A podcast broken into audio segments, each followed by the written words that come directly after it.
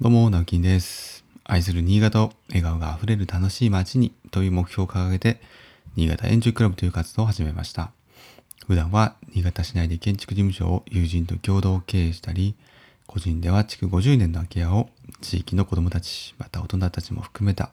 親子でのんびりできる場所にリノベーションをしている寺尾の空き家という活動をしたりしています。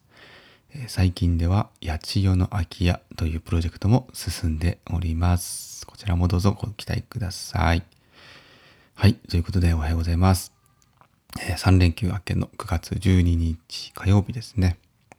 えー7時12分です。やや、えー寝坊しました。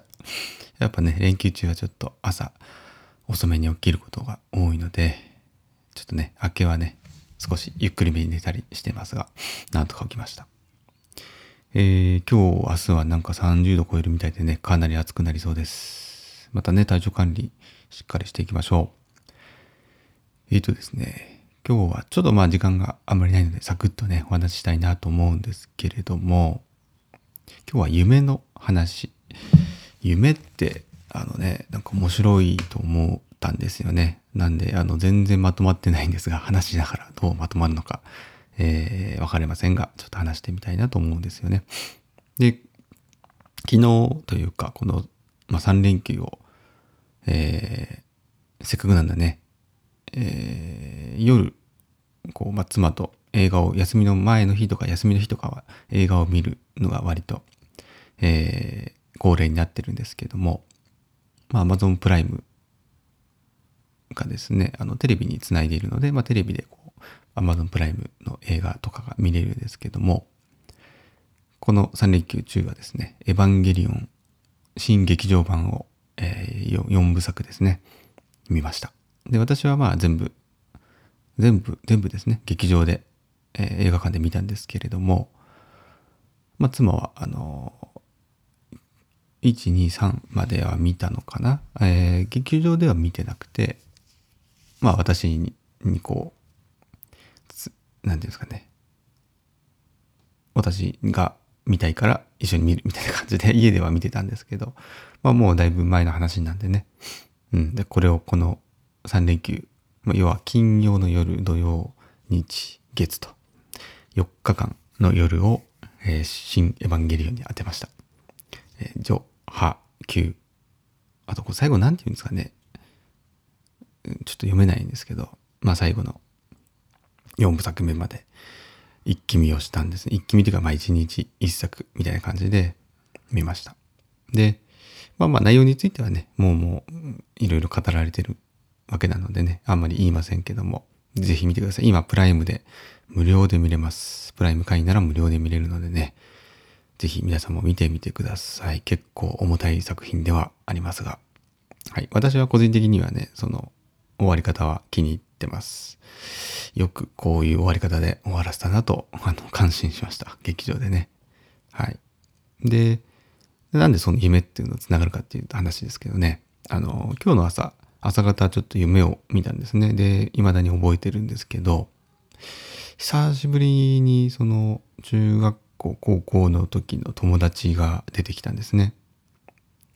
で、なんでこの子急に出てきたんかなと、まあ男の友達なんですけど、久しぶりに出てきたなぁなんて思い返してみると、中学の時かな。我々、あの、エヴァンゲリオンのそのテレビシリーズを深夜帯にやってたのって、っ新潟ちょっと遅くて、あの、中学生の時だったんですよね。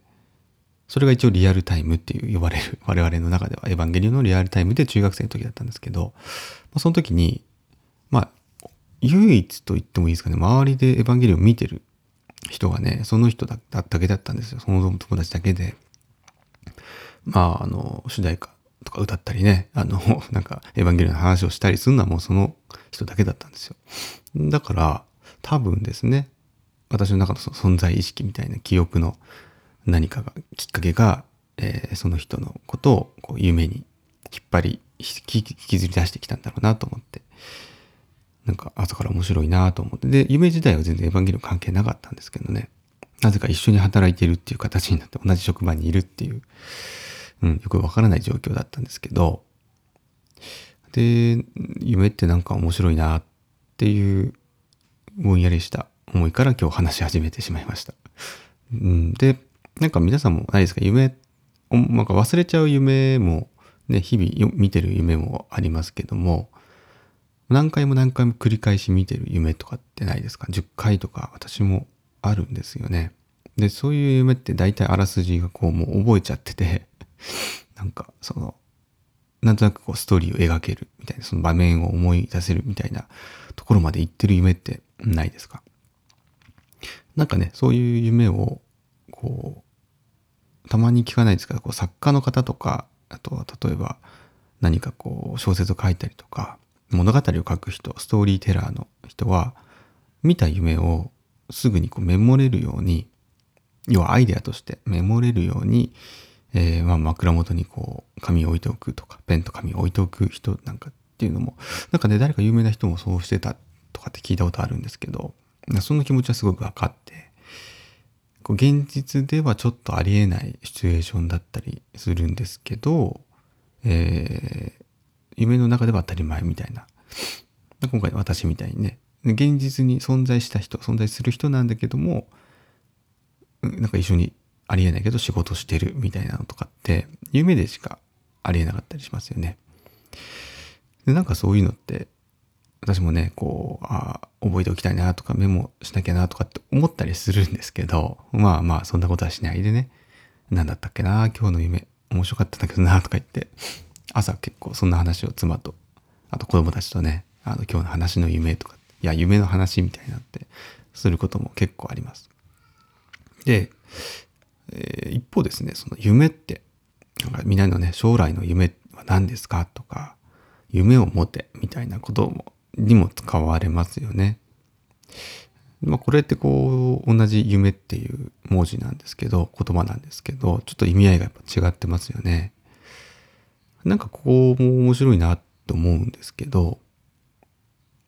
でも、もともとの意味合いは、多分、その、夜に寝てる時に見てる夢な気がするんですよね。うん。で、例えばそのありえない、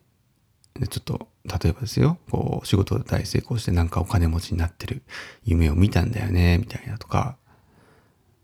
なんかその、現実ではありえないいいよ、いいよ、いいよ状態とか、うん。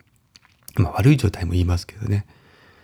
そういった話をした時に、お前夢、夢なんか見てんなよ、みたいな、その現実を見ろっていう意味合いで夢っていう語られてたと思うんですけど、まあそれがいつからかですね、その夢ありきみたいな、なんていうんですかね、夢を持つことが当たり前というか、夢を持たなきゃ生きてる意味ないみたいななんか言う人もいるじゃないですか。結構極端だなと思うんですけど、ちょっとなんかその、なんて言ったらいいんですかね、違和感があって、夢ってもっと自由だし、それこそ、その、なんて言うんですかね、自分の枠組みを外したような、えー、展開だったり、うん、ただ、あの、もう一つ面白いなと思うのが、夢って、今まで見て、見たり聞いたりしたことしか多分構成されないんですよね。その夢の素材として。場所とか人とか出来事っていうのは多分ですけど現実世界で、まあ、実際に体験したこととかものとかは当たり前なんですけど、まあ、テレビで見たとかスマホで見たとか情報を聞いたっていうものが頭の中で整理されて夢という形でこう構成されると思うんですけど要は可能性世界の話ですよね。あのまあこの辺話すと長くなりそうだけどまあいいか。まあそろそろこの辺でやめときますね。あの、ありえなかった、えー、未来みたいな形ですよね。自分が選ばなかった道の先みたいな形で、可能性としてはゼロではない。でも、まあ、現実とは全く違うみたいなのを、なんか夢なのかなって思うんですよね。そういうところから捉え直すとね、えー、夢を持てとか、なんか、あなた夢は何ですか？将来の夢は何ですか？っていうのも、なんとなくこう、ナンセンスな感じがして。まあ言葉遊びですけどね。まあ目標とか、うん、そうだな。目指す、目指す。なんて言ったらいいかな。将来、将来像とか。まあそういう聞き方をした方がいいのかなとか。だから夢っていうふうに混合してしまうとね、ちょっと、うん、ロマンがないような気がして、特に最近はね、結構現実を見ろみたいな風潮があるような気がするんで、まあそういう意味では夢を持つって、夢を見るっていうのはね、私はすごく好きだと思っていますが、えー、皆さんはね、夢ってどんな風に感じていますか？で、映画で思い出しましたけど、えー、クリストファー・ノーラン監督ね、夢を題材にしたイン、インセプションとかなっていう映画、皆さん見られましたね。まあ有名ですからね、見られる方も多いかと思いますけど、これもう私すごい好きで、たまに見るんですけど、結構難解なね、面白い話です。ぜひ、こちらもね、見てみてください。と、最後は英語の、映画の 告知で終わるという。はい、じゃあ今日も、えー、連休明けですね。まあまた木曜日もね、休みです。今週はすごくトリッキーな週ですけども、張り切ってね、頑張って仕事をしていきましょう。それではまた、バイバイ。